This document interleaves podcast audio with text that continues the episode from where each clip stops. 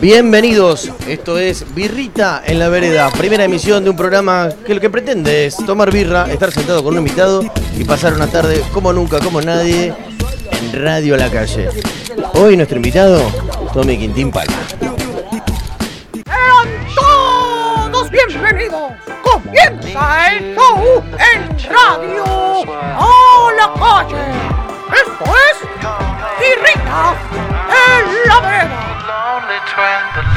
Bueno, vamos a, presentar a quienes hoy nos están comiendo esta cerveza. Escuchemos a Julio de Cerveza Buco. Hola chicos, ¿cómo va? Soy Julio de Cerveza Buco y de Galpón Plaza. Quería saludarlos, desearles éxito en, en este nuevo proyecto y bueno, contarles que el domingo vamos a estar teniendo un evento en, en el Galpón, en Villa Ortúzar, en Plaza 721. Vamos a presentar una birra que hicimos en colaboración con Sir Hopper y una session Redipa. Este, así que bueno, están todos invitados a pasar y si quieren ver algo de nuestro material nos pueden buscar en las redes como Cerveza Buco o como Galpón Plaza. Éxito chicos, un abrazo. Saludos a la gente de Cervecería Buco en Villa Ortúzar. Pueden encontrar sus birras en Galpón Plaza, tremendo lugar, enorme taller gigante, galponazo, en Plaza 721, obviamente todos invitados. Te pregunto, Tommy, vamos Sí. así, de una, arranquemos. Estamos a la- al lado de la parada de Bondi Sí. de la línea 65. Vamos a sonorizar el momento, ¿querés? Y recién Hace se, este ruido. recién se bajaron. Ese ruido que estamos escuchando es el del motor de la línea 65. Es el motor, así, Sí. corta, vereda. Y se va ba- bajando gente con cara de ¿Podemos pedir cansancio. bocina? Yo No, creo que este no funciona, ¿no? Yo creo que venir acá y tomarse una birra, me parece. Tommy, ¿cuál es tu relación con la cerveza? ¿Soy de tomar birra ahora que de repente hay birra por todos lados? Tomo cerveza para animar a desnudarme. Bien. Me da vergüenza mi físico. Cuando tomo cerveza paso a tener valentía y creo que soy más lindo de lo que Me soy. encanta. Tomo cerveza para animarme a decirle te quiero a las personas que me da vergüenza de cara. Tomo cerveza para desinhibirme, básicamente. Bien. Y para soportar a algunas personas que sin cerveza no las quisiera ver. Como un tío mío, que es medio forro. Cuando tomo cerveza, lo puedo tolerar sus discursos violentos. Ah, es un tipo Es el- agresivo. Sí, ¿Es el Tipo tío payaso? Sí, Porque sí. hay que hablar de, lo, de la familia. de hoy odio hablar de mi familia. Sí, No, ¿por no, qué no. Vos tenés un tema, Pero ¿verdad? Claro, pero tenés un tema Para con que eso. tomo un trago y, y tomo valentía. Pero podemos no hablar, no ahondar, pero básicamente si hablamos del show que vas a tener pronto. Ah, cierto. Claro, ah, ah, ah, platillos, chin chin. voy Me a, gusta eso, Voy a eh. hacer un espectáculo que se llama La violencia de la ternura. ¿Sabes que yo me siento un poco Contame, identificado con eso? Porque imagino que habrá sido una infancia buena, pero también a la vez duran ciertos aspectos, esta cosa de la ternura y la violencia, quizá la sobreprotección, ¿no? Límites o cosas... Falta de. Bueno, ahí está. Va por ahí. límites, Sí. Sí, yo vengo de una familia de, como de payasos, un grupo de teatro, entonces todo el tiempo se jugaba. Sí. Obviamente que es una infancia que está espectacular, ¿no? Sí, te cagas de risa con algunas Pero cuando uno va a hacer un espectáculo, es lindo como mostrar como una vulnerabilidad o mostrar miseria. No es tan divertido si yo digo mi papá hace unos asados riquísimos, ponele. Es más divertido si te digo que mi papá me daba alfajor invisible o Coca-Cola invisible cuando yo quería un postre. Es una, casi una tortura. ¿Eso te hacía, de Es verdad? ¿Es literal o es, No, una, de- es sí, de ficción? verdad. De verdad, son las 11 de la noche.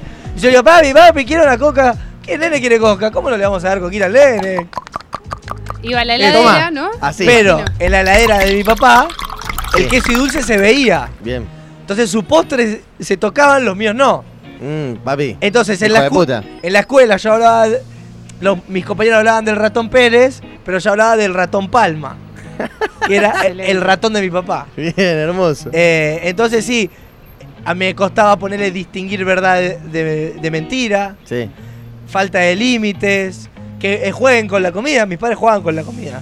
Todos esos límites, to- todas estas cosas que contás y que contarás en el show, hoy se trasladaron a vos. ¿Crees que en algún momento, no sé si habrás pensado en algún momento ser padre o algo, pensás que esas cosas las vas a llevar adentro? No, pienso que sí. El otro día pensaba que, viste que se dice que uno elige las cosas. Sí, sí. Yo pienso que eh, no me quedó otra.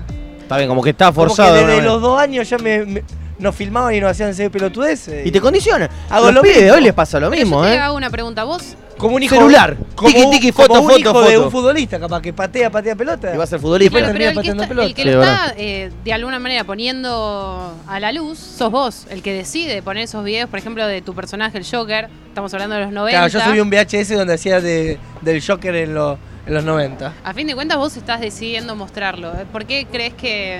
O sea, vos te reís un poco. No, bueno, terminé de, de hacerme cargo de esa infancia con análisis y con otras cosas. Uno también se termina reconciliando capaz con esas cosas. No es que odio mi pasado. Hubo- Pero sí. Hubo un momento en el que hiciste ese clic, dijiste, bueno, pará. Empiezo a entender que esto es una mentira y esto es una verdad, entonces me, me tengo que manejar en la sociedad con determinados límites que yo no sentía. Claro, no, yo lo que pensé fue, bueno, la familia siempre me usó a mí, ahora voy a usar a mi familia. Y Es digo, bueno, buena voy a hacer un espectáculo Perfecto. contando sobre cosas de mi familia. Que, que es, en algún punto es Pero pará, pará, pará. medio loco que de una familia de payasos un, un tipo odia a los payasos, puede ser divertido. Es tragicómico, está buenísimo. Claro, sí, ¿Viste la bueno. peli, el Guasón? Sí, tres veces. Qué bien, boludo. Eh, Sí. Bueno, ¿qué te parece? Es Ya espectacular. a la tercera vez ya disfrutaba la, cal- la, cali- Todo. la caligrafía de los carteles de Ciudad Gótica. claro, claro. Y a medida que El más diseño del detrás del detrás. y a medida que más la veía, más rápida me pasaba, es raro. Sí. La tercera vez que la vi me duró 20 minutos. Qué flash. Increíble. Bueno, tiene un poco eso, ¿no? La, la movida de ser payaso, digamos. Lo que se refleja en una sociedad quizás como la de hoy, digamos. como Estamos lo- hablando de mu- otro mundo. Como los, desclas- antes. como los desclasados. Sí, los Sí. excluidos de la sociedad total, Sería, ¿no? que se Como- ven. Porque el Joker podría ser un poco como un patricio rey, digamos. Donde una tribu de los oprimidos Lo eh, sigue, lo se identifica exacto. y Fe- por él hacen cualquier cosa. festejan la derrota de un opresor, digamos. Sí. En ese sentido, ves a, la- a, digamos, a tus padres y tu familia, más que nada a tus padres, porque con tu familia después quiero preguntarte por la relación que quizás tenés con tu hermano, que me parece que debe ser una de las relaciones más fuertes que tenés, sin saberlo. Lo digo un poco por en car- lo vivo en carne propia. Claro. Y también porque vi que todos los proyectos que al menos empezaste a hacer en su momento estaban con tu hermano. Entonces debe ser muy importante su rol. Sí. Vamos directamente a eso. No, ¿Cómo, yo, cómo es el, tu, tu eh, vínculo yo con él? el juego que antes lo de mi hermano, o sea, a mí me encantó mi infancia, pero el juego que yo planteo ahora Sí. es que un niño que viene de una bohemia artística lo que anhela es capitalismo Claro. para transgredir a su familia. Yo no anhelaba tener una vida bohemia de payaso. Claro. Yo quería eh, zapatillas caras, quería bicicleta, quería amigos con plata pensando que tipo varicela me iba a contagiar de ello y también iba a tener Sí, plata. sí. Todo blanco y negro, basta de color. Mis viejos pasaban la gorra en el teatro eh, y había monedas. Yo no quería monedas, quería billetes. Eh, me llevaban a un colegio público, había cooperadora y yo quería cuota, quería un uniforme. Qué pelotudo. Mi- no, Dale. quería Te lo juro, de Mentira. adolescente sí. Claro. Después claro, no. claro, claro, Claro. De adolescente, La ponele, época de la rebeldía. Para que sigan, sigan. Mi Se vuela viejo- todo acá, hay viento hoy. eh. ponele, mi viejo me decían que Dios podía hacer cualquier cosa Sí. y a, a mí eso me perturbó siempre. ¿Sos religioso? Pero- Tommy? y de adolescente. Yo encontré el catolicismo de adolescente, ponele, y me re gustaba un lugar donde todos recen, que crean en algo. canciones. Exacto. ¿Pero cantarías una canción ahora tal- religiosa o se te Osana, borraron? ¿te la sabes? Conozco todo. boludo. Osana en el cielo. No, no debe Igual ser. nos van a tirar cosas. alturas. Nos van a tirar cosas, Bendito no. el que viene en nombre Pero del Señor. creer, Sí. ahora Sea el Padre Nuestro, la de María, el credo. Sí. siendo tu sí. propio creador de alguna manera, el, el que Catequesis. toma decisiones, ¿querés creer en algo? ¿O preferís un libre albedrío, digamos? Ay, no sé qué decir. No, sí, siento que tengo todo mezclado. A mí me ocupa un poco la. No sé, no se trata de mí, no, se trata de todos un poco, pero la movida medio anárquica, el caos, como plantea el Guasón, no en esta, sino en la de Batman. El hecho que de repente todas las cosas están muy estructuradas y. Un poco estamos viendo eso, la gente está como. No sabe qué hacer, terminas el secundario, estás medio obligado, de alguna manera, a tirar una risa ahí. Estás medio obligado a. Qué triste hacer que es cuando cosas. se ríe y, y la risa le hace mal, es tremendo. Sí, boludo. Qué bueno. Tiene una enfermedad. Cu- Cuando le muestran el cartelito. Es ese, tremendo. En el bondi. En el, lo- en el subte. Bueno, no spoileemos si alguno no la vio, pero. Él Nada, la tiene vida un, del un payaso. problema neuronal que se ríe cuando, cuando está en una situación trauma- traumática, cuando se siente mal, lo cual es una paradoja que está espectacular. Sí, porque aparte está todo disfrazado de payaso, lo cual genera. ¿Qué te está pasando? ¿Qué te reís, payaso? Y hay gente muy violenta en la sociedad. ¿Te pasó, Tommy, de momentos violentos en tu vida?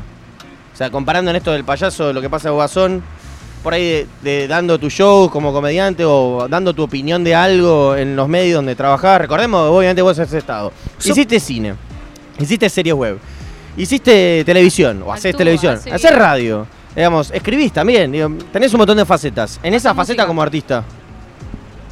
Pasa música y baila. Ah, Soy- ¿Sos soy DJ? DJ. ¿Sos DJ? DJ performático. Nah, en verdad no, no nada. No, digo. ¿tuviste algún episodio posta de, de por ahí enfrentarte con alguien que hay de todo, viste, siempre boludos hay? Que te hayas encontrado topado en, en este vínculo, vos decir tu opinión, tus cosas, o hacer tu arte No, y que alguien muchas venga veces, mala onda. Sí, muchas veces me, me han dicho que, me- que me han querido pegar, todo eso varias ¿Pasó? veces. Pero yo, después viendo como las violencias que tienen las personas, las mías son como muy leves. O sea, yo no, no siento que haya tenido como situaciones violentas muy difíciles. O sea, siento que... Una vez me, me reí de... Sí, no, pero no. Eh, eh, por ahí me, eh, me amenazaron un par de cosas, pero es todo muy light. Bien, Yo por ahí que conozco amigos, veo otros casos de violencia mucho más fuerte, real. Las mías son como más simbólicas, Bien. pero no son. La verdad que no es que he sufrido en la vida terriblemente. Bien. Para cambiar, solamente vamos al otro lado, que es lo tuyo, que es el humor. Me gustaría saber qué considerás que vos haces. Porque vos, por ejemplo, te disfrazás de, fra- de Flash, vas caminando por la calle, o te disfrazás, te vestís, es tu ropa. Sí. Te pones las, las zapatillas gigantes de las pantuflas de, de bicho, ¿de qué son? ¿De oso? De león. ¿La de Flash? No, las, a veces te pones unas pantuflas para salir. No, son los pies de, de un personaje. No me acuerdo. Las zapatillas infladas, Ah, gigantes. sí. Sí. ¿No, payaso eso? Sí, se, se llaman chalupas. Chalupas. ¿Cómo, cómo, cuando te pones eso, cuando salís a la calle decís, es mi ropa, salgo así? O, No, o y- es decís, estoy haciendo humor y es mi personaje y No, voy a... yo cuando me, me pongo a hacer cosas hay como un grado de, de inconsciencia y un grado también como para salir de, de uno mismo.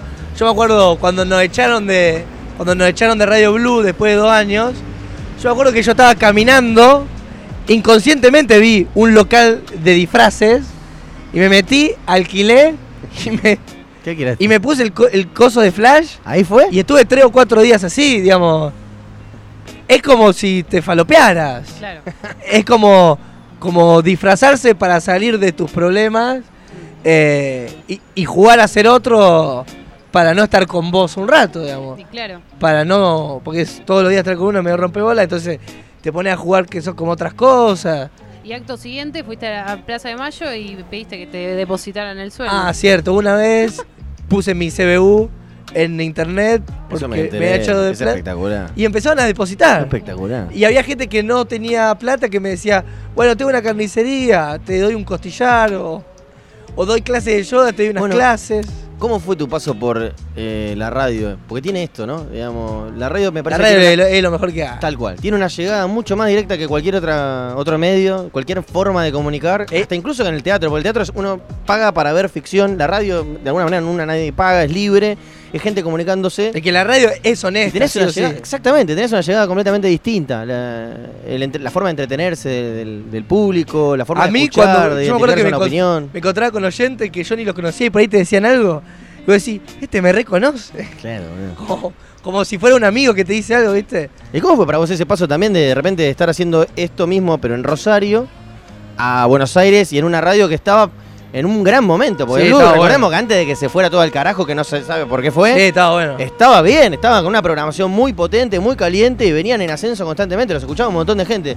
¿Qué sentiste en esos en Yo venía época? siempre a Buenos Aires, pues yo hacía Rosario Buenos Aires siempre. Lo que me obligó el trabajo de Blue fue que tenía que estar fijo de lunes a viernes. Y fue todo un quilombo para mí porque tenía que salir como de la comodidad de Rosario, de mi mamá y mi papá. Y tuve que instalarme acá, viví con un par de cordobeses, un par de cosas. Pero un par de cosas. No le voy a preguntar, pero dejémoslo. No. Después me contás fuera del aire. yo, tranqui, eh. tranqui, tranqui. no dormía, me, me empastillaba. Claro. Pero me pasó, Buenos Aires. Me, me pasó que crecí. Eh, Sí. Tipo, eh, lo golpe. Empecé análisis, un montón de cosas que, que no hacía. Y lo bueno de, de haber eh, trabajado en esa radio fue como levantar mi vara, volverme como más profesional. Claro. Eh, y, constante, ¿no? y después como persona, cosas relacionadas a la persona. No, bueno. Birrita en la vereda, birrita en la vereda.